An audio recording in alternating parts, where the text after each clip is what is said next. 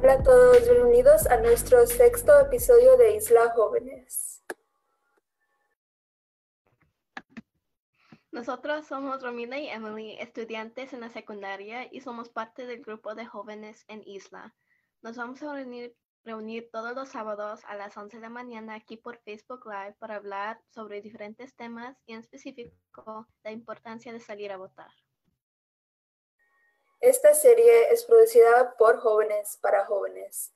Queremos mostrar a la comunidad y en especial a los jóvenes la importancia de salir a votar y también abrir nuevas pers- perspectivas. Isla es una, una organización sin fines de lucro en la cual su misión es construir comunidad y liderazgo a través de programas educativos y culturales de inmersión al español. Y para recordarles de algunas fechas, el 3 de noviembre es el día de las elecciones. Si aún no se han registrado para votar, se pueden registrar durante el periodo de las votaciones tempranas que ya empezaron.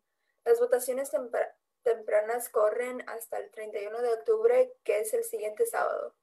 Si van a votar por correo, asegúrense de enviar su solicitud antes del martes que viene, el 27 de octubre, para que le envíen su boleta a, su casa. El último día para entregar su boleta por correo en persona es el martes 3 de noviembre a las 5 pm. Pueden visitar la página web votemosnc.com para aprender más sobre los candidatos y buscar las locaciones y horarios de votación en su condado. Es muy importante que revisen esto porque algunos lugares han cambiado debido a COVID. Y hoy nos complace tener a nuestro invitado José Cisneros, coordinador de Somos Carolina. Hola José, ¿cómo estás? Hola, muy bien, gracias por invitarme a ser parte de, de este podcast. Ok, para empezar, ¿quién eres, de dónde es y cuál es su rol en Somos Car- Carolina o otro rol en el, que interactúa con la comunidad latina? Eh, yo nací en México y crecí en Snow Hill, Carolina del Norte, que es un pequeño pueblito cerca de Greenville. Eh, actualmente ahorita estoy trabajando con una organización educacional que se llama Latinx Ed y soy coordinador del programa de Somos Carolina, en el cual trabajamos con estudiantes de middle school y high school para crear una comunidad de estudiantes latinos que se enfoquen en la latinidad, el aprendizaje y, el liderazgo. Y por medio de este programa es por el cual interactúo directamente con la comunidad latina aquí eh, en el estado de Carolina del Norte, específicamente en los condados de Orange y Lee County. Am, y pues sí, me gusta mucho el trabajo. Antes de esto fui maestro en Dallas, Texas. Por tres años trabajé de maestro de español e historia ah, y me gustó mucho, pero creía que am, necesitaba algo más ah, para trabajar con estudiantes, no sé, crear más conciencia y empoderamiento y creo que lo encontré por medio de, de este programa de Somos Carolina. Eso es muy bueno. Ahora, ¿nos podrías decir cuál fue su experiencia como estudiante en UNC Chapel Hill y siendo estudiante de DACA? Pues, primero que nada, antes de llegar a UNC fue muy difícil mi, mi travesía para poder alcanzar la universidad y, poder llegar allí. Fue bastante difícil porque hay varios obstáculos para estudiantes indocumentados. Cuando yo estaba en mi último año de, secundaria en la high school, ah, fue en el 2012, en el 2013, cuando en el 2012 salió el programa de DACA. Entonces, eso como que me, dio más esperanza, um, pero aún no sabía si iba a poder pagar la universidad porque como estudiante indocumentado no te dan ayuda financiera, la matrícula no te la dan, la- no te dan la matrícula estatal, tienes que pagar como si vinieras de otro estado o otro país. Entonces, eso era el mayor preocupamiento por parte mía y, y de mis padres, pero afortunadamente En el 2012 también se estableció una beca para estudiantes indocumentados que se llama Golden Door. Ah, y por medio de esa beca y, una beca de, fundada por alguien en UNC, una beca de fondos privados, pude asistir a, la universidad de mis sueños y pues ya estando en UNC fue, fue muy, fue difícil en cuanto pues a acostumbrarme a, la vida académica de, de, universidad, de nivel universitario, pero a la vez fue una experiencia que me ayudó a crecer mucho y a explorar mis intereses intelectuales, sociales. incluso estuve en un grupo de baile, entonces sí, me divertí mucho. tuve que superar varios obstáculos, pero definitivamente valieron la pena para poder crecer como persona y encontrar qué es lo que me gusta hacer, que definitivamente creo que estoy haciendo lo que me gusta y lo que me apasiona ahora.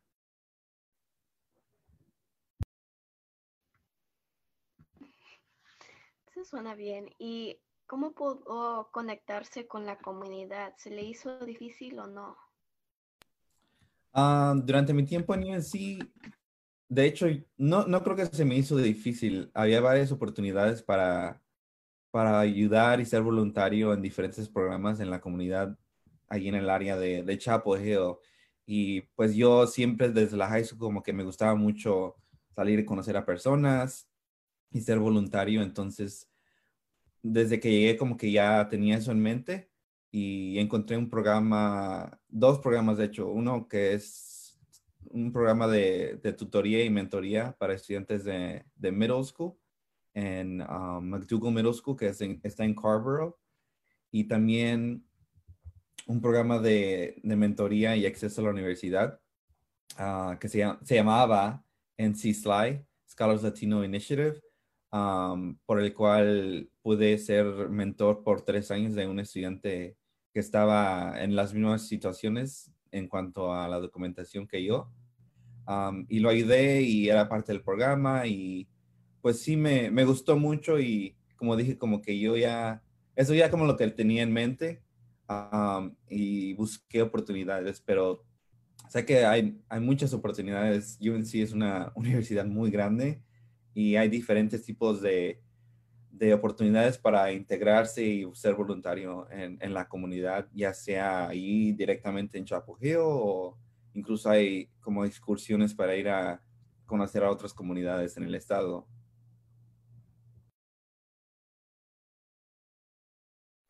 Eso es muy importante ahora.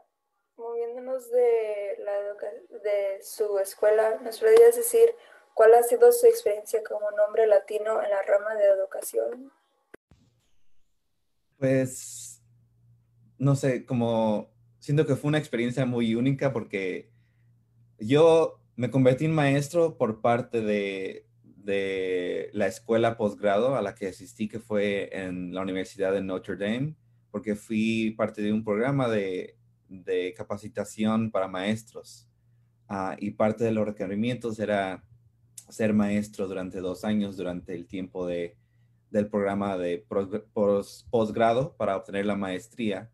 Ah, entonces, pues eso ya lo tenía en mente, pero también es algo que yo quería hacer para tener más experiencia en la educación y explorar, porque sabía que me apasionaba la educación, que es algo que yo quería perseguir y explorar, ah, pero no sabía exactamente cómo, qué es, qué era lo que yo quería hacer dentro de la rama de educación entonces, el programa al que asistí, ellos eran muy conscientes en admitir estudiantes hombres y mujeres, más o menos 50% y 50%. Entonces, creo que en la mayoría de programas los hombres somos la minoría ah, en los programas de educación, de pedagogía.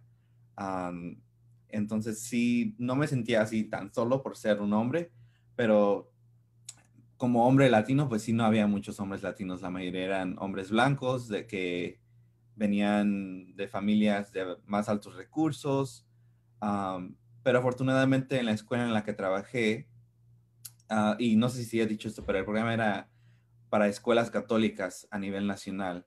Es como, no sé si conocen el programa de Teach for America, pero eso es como la versión católica de Teach for America. Trabajamos en escuelas de bajos recursos, escuelas católicas, que sirven a comunidades, la mayoría de, ellas son de minorías. Entonces, a la escuela a la que me mandaron a, a ser maestro fue en Dallas, Texas, y mayormente México-americana.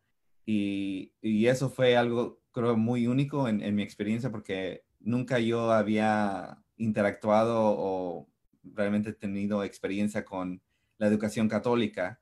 Ah, soy católico, pero nunca asistí a escuela católica, solo iba a misa.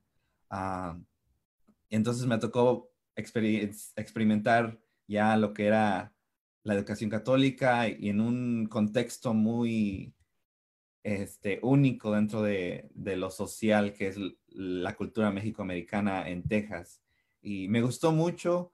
Sí, ya allí fue como hombre, fui como, era uno de los tres dentro de 25 ah, maestros, entonces sí, ya fue cuando vi que, o sea, no hay muchos maestros y, y es muy importante, ¿no? Especialmente para los niños, uh, los jóvenes que están creciendo, que vean, no sé, alguien que, que tenga experiencias similares, no solamente culturalmente, socialmente, pero también en cuanto al género, que se identifiquen con, con esa parte de, de, sus maestros. Sí, creo que tienes un punto. Creo que en mi experiencia, cuando he estado en escuela, solo he tenido un maestro latino y siempre me sentía pues, como que todavía me siento un poco rara porque no veo representación de maestros de color, solo tengo unos y también la mayoría son hombres a veces y creo que sí ese es un punto bueno que en unas cosas los hombres son los minorías y a mí me gustaría ver más representación en las escuelas, no solo en la secundaria, pero en todo, porque creo que es muy importante que personas ven personas como ellos en posiciones así. Creo que es algo que es un pasión de mío. Sí, igual en mi escuela las únicas maestras latinas que tenemos son las que um, enseñan el español. No tenemos maestras latinas que enseñan inglés, ni matemáticas, ni ciencias. Así es que, pues, creo que eso debe de cambiar también. Así que, como maestro, ¿Cómo le ayudó o animar a sus estudiantes a informarse sobre las elecciones? Sí, cuando, cuando era maestro me acuerdo que en el 2018 fue la elección de medio término para, el para los representantes y senadores, de, unos representantes y senadores de Texas. En, el, en, la, en la elección estaba Ted Cruz, que ya había sido elegido para el Senado, y quería ser reelegido y estaba en contra de, de uh, Beto O'Rourke, que era el demócrata de, de, El Paso, Texas. Entonces, fue una elección muy cercana, muy con, um, controversial a veces, um, puntos muy diferentes y mis estudiantes, no sé, como que siempre tenían preguntas o oh, me preguntaban a mí como, ¿por quién vas a votar? Y yo, no, no, yo no voto en Texas. um, pero sí tenían preguntas de que unos, sus familias ya como que habían, no sé, hablado con ellos o ellos habían escuchado que por quién iban a votar. Otros como que sus papás no mencionaban nada, entonces no sabían realmente qué es lo que estaba pasando. Pero más que nada, es importante como maestros enseñarle a los estudiantes cómo funciona el sistema electoral, uh, qué poder tienen ellos dentro de sus familias para involucrarse o hacer un cambio, puedan o no puedan votar, porque hay, diferentes maneras de, ser participantes de, del proceso electoral. informarles acerca de los diferentes niveles de gobierno que existen y que muchas veces los niveles más cercanos a ellos son los que tienen más impacto dentro de, de su este, distrito, en la ciudad o en la ciudad como el mayordomo, como el, el mayor, ¿cómo se dice mayor en español? Ya se me olvidó, alcalde, como el alcalde de su ciudad, sus representantes estatales o a nivel nacional, y que sí, o sea, la el presidente, la elección presidencial es muy importante, pero no solo es la única elección. Entonces, ver los diferentes niveles y estar informados de, de quiénes quieren representarte y qué puntos de vista tienen, y qué propuestas y planes tienen, para así ver quién crees que te va a representar mejor y, tener los intereses de, tu familia, de tu comunidad al frente cuando estén este, eh, haciendo leyes para, que te van a impactar. Entonces, tener eso siempre en mente. Y es lo que les dije, tener conversaciones con su familia acerca de quiénes nos van a representar y, qué es lo que ellos están proponiendo. Um, y vemos si, es algo bueno o si es algo que realmente no coincidimos con ellos. Entonces, solamente fue así como informarles para que se sientan más empoderados de poder involucrarse. Sí, creo que mucha gente, no nomás latinos, pero también americanos, también no, a veces no toman en cuenta que hay más en, las elecciones y no nomás es el presidente.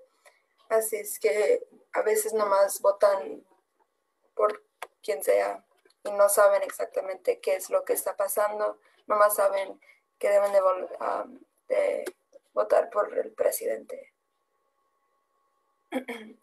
Ahora, para las familias que sí pueden votar, ¿qué es importante que hagan antes y durante las elecciones? pues creo que es lo más importante es como tener en cuenta las diferentes fechas que, que, son para registrarse para votar y así estar preparados y registrados para poder hacer participar en, ese proceso. Ah, pero durante, antes y durante, pues hay que ver quiénes, quiénes están queriendo este, ser elegidos y qué propuestas tienen y ver, investigar, asistir a, a, si tienen juntas. Bueno, ahorita por el COVID no, no se ha podido hacer eso mucho, pero aún hay eventos virtuales investigar qué, es lo que proponen y, cómo me afectaría y si yo tengo ideas, cómo las puedo expresar y comunicar con ellos para, para que me escuchen, porque se supone que para eso están, para escuchar a la comunidad y, para poder tomar en cuenta qué es lo que necesitan y, quieren ver cambios y cómo van a hacer eso para que tengan planes concretos y así poder informarles a, los posibles votantes de sus planes más adecuadamente. Pasando una información es muy importante porque creo que lo que estamos viendo es que hay sitios de web y hay papeles que tienen información, pero a veces no están en español. Así que es, creo que eso es una de las cosas que es un problema ahorita, es el cambiando de inglés a español. Y creo que es importante lo que andabas diciendo, averiguar, checar, hay meetings en Zoom, hay páginas dedicadas a, a poner la información en español. Y creo que eso sí es muy importante ahorita porque este no es una elección normal, es algo, uno de los más importantes que hemos visto y y estamos viendo que en este año comparado a 2016 hay más personas votando, como ahora estamos en, no puedo recordar los números, pero es muy, es una gran diferencia de 2016 y es importante informarse para todos. Y nuestra segunda pregunta es para las familias que no pueden votar. ¿qué les diría que pueden hacer durante las elecciones? Sí, pues por experiencia personal, mi familia aún no puede votar, entonces lo que me acuerdo cuando yo estaba en la high school, lo que yo hice y mis papás me ayudaron fue ah, con una organización que se llama El Pueblo, que está en Raleigh,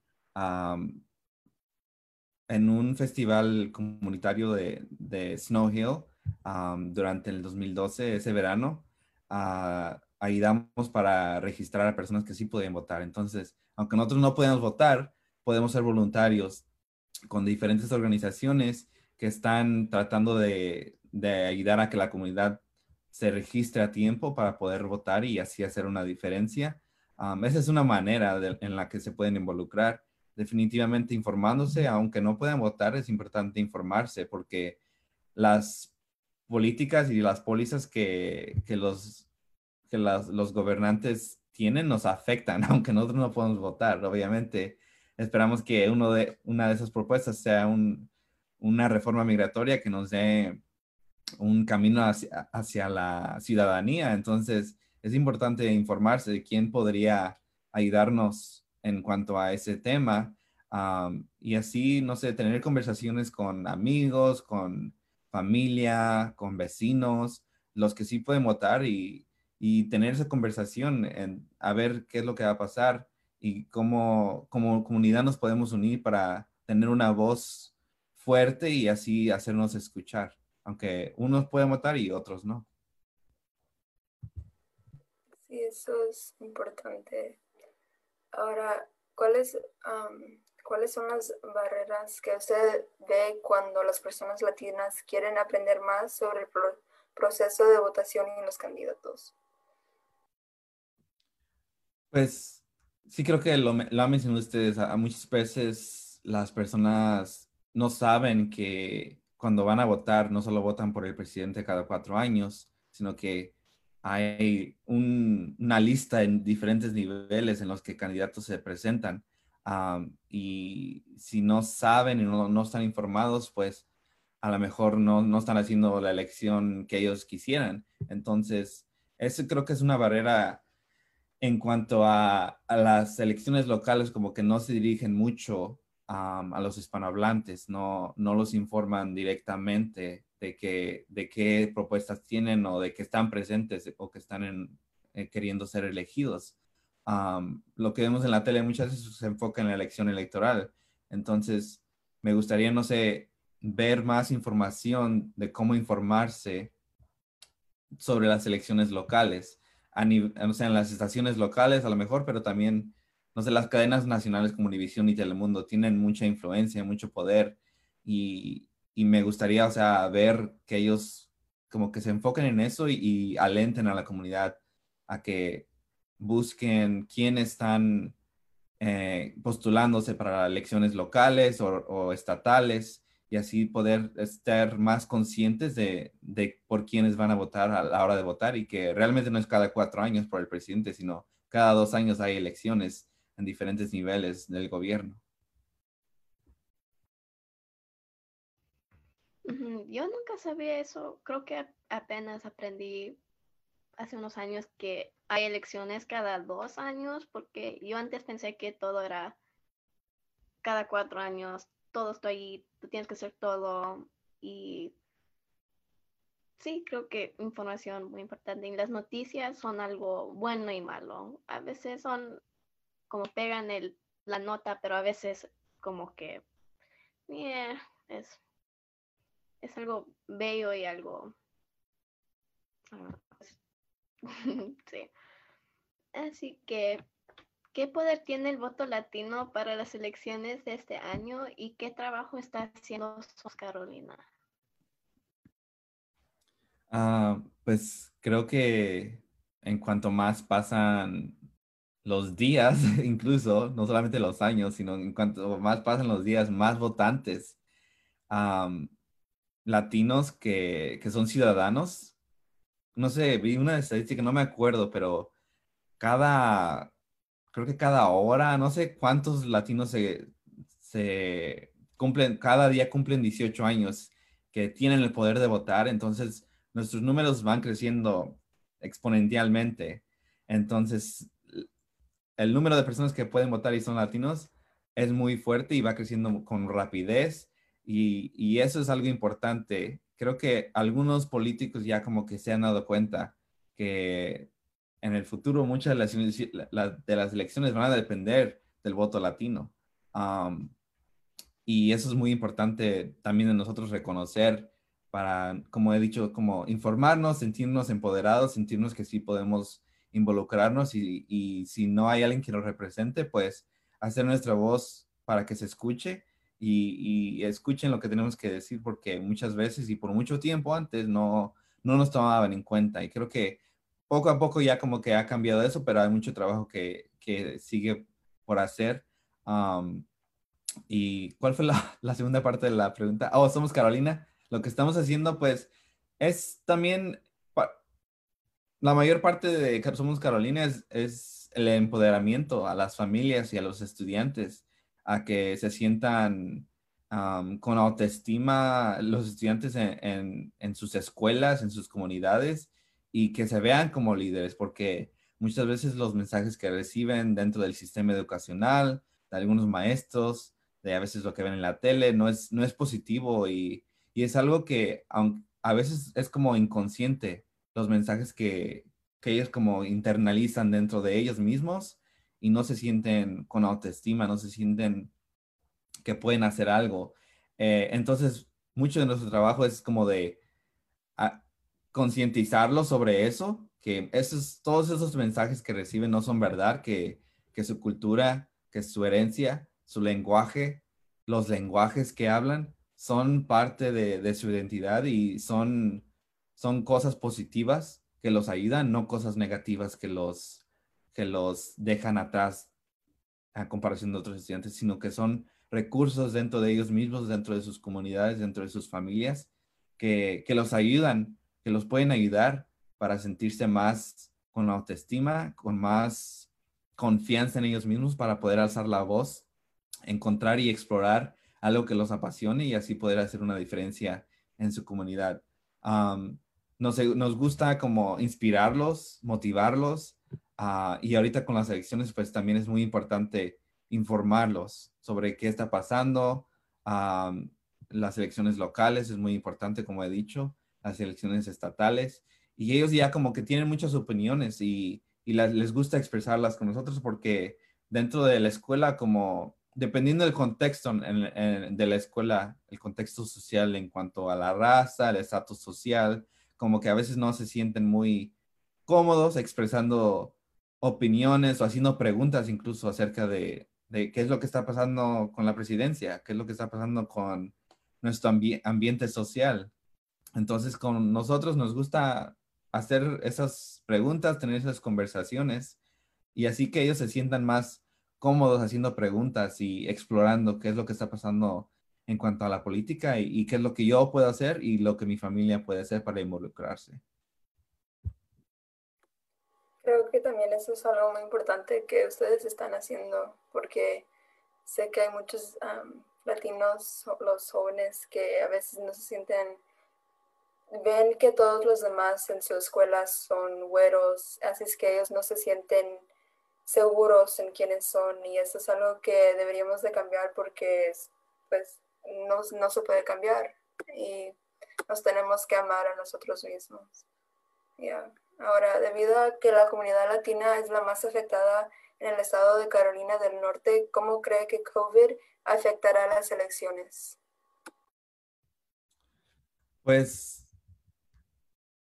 ahorita COVID no, no, no ha mejorado la cosa, entonces creo que aún sigue como ese temor en muchas personas de salir a la calle y salir a votar, pues eso significa esperar en la fila por varias horas incluso. Entonces, creo que aún el temor es lo que puede afectar un poco. No sé de cuántas personas salen a votar el día del 3 de noviembre, pero a la vez, pues, hay opciones. Entonces, como organizaciones, no sé, ayudarlos para que se informen.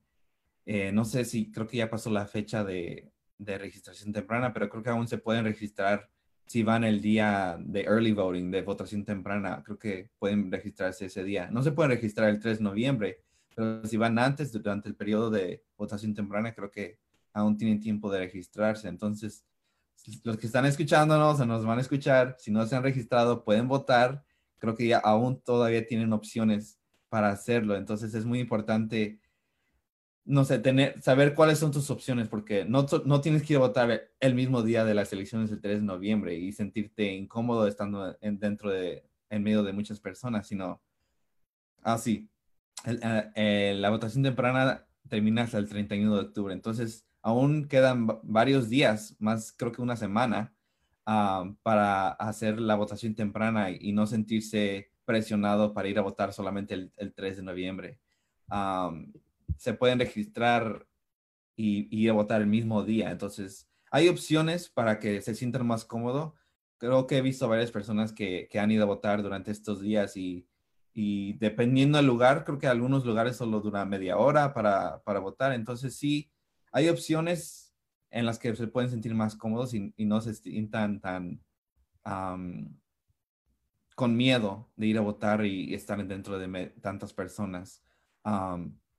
Y bueno, el COVID también se ha vuelto muy controversial y político. Vemos a los diferentes candidatos a la presidencia con muchos, muchas diferencias en cuanto a sus planes. Entonces, la gente tiene sus experiencias, nosotros los latinos hemos sido muy afectados, entonces hay que tenerse en cuenta en cuanto a, a quienes elegimos, los que, los que pueden votar, tenerse en cuenta de, de quién va, no sé, a proveernos con soluciones y, y más uh, comodidad y seguridad. Siempre hay opciones y COVID sé que es algo muy espantoso porque está de todos lados, pero recuerdan, dábanse las manos, usan hand sanitizer, usan máscaras, seis pies de distancia y como dijo José, sus opciones tienen hasta el 31 de octubre para registrar y votar temprano. Y sí, si unimos juntos podemos terminar con esto, con todo el COVID y todo.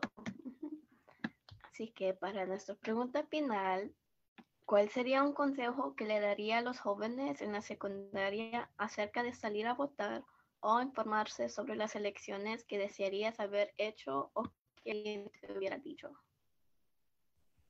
Um, pues ya los estudiantes en, la secundaria, en la high school, están llegando a una edad cerca de, los 18 años en la que ya muchos de ellos, los que sí tienen el privilegio y son ciudadanos, que van a poder votar. es muy importante, sin importar qué estatus legal tengas, informarte sobre el proceso, porque esperamos que en el futuro todos tengamos el privilegio, el derecho a votar. entonces, esa información es muy importante de, de cómo tú te puedes involucrar como voluntario como alguien que puede abogar por otras personas que no tienen derechos.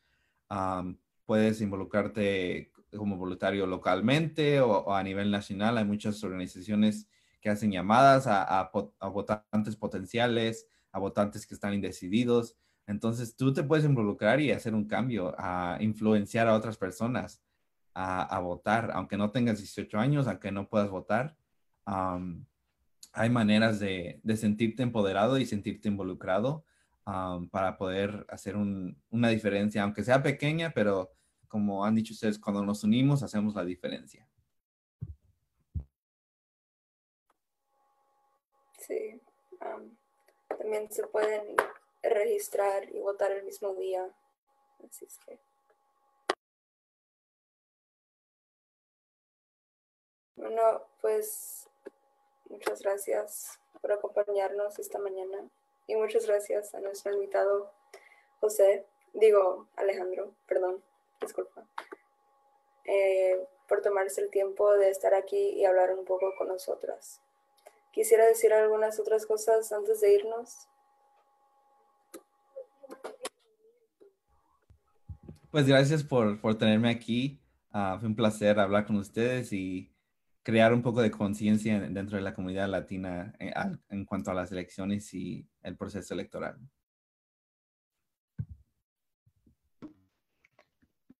Somos Emily Romina de Isla Jóvenes y nos vemos el próximo sábado a las 11 de la mañana por Facebook Live en la página de Isla. Les recordamos que las votaciones tempranas ya empezaron. Pueden votar temprano hasta el 31 de octubre, que es el siguiente sábado, y si aún no se han registrado para votar, pueden ir a votar temprano y registrarse a la misma vez. El último día para solicitar su boleto por correo es el 27 de octubre, que es este martes que viene, así que no olviden. Muchas gracias y nos vemos la próxima semana.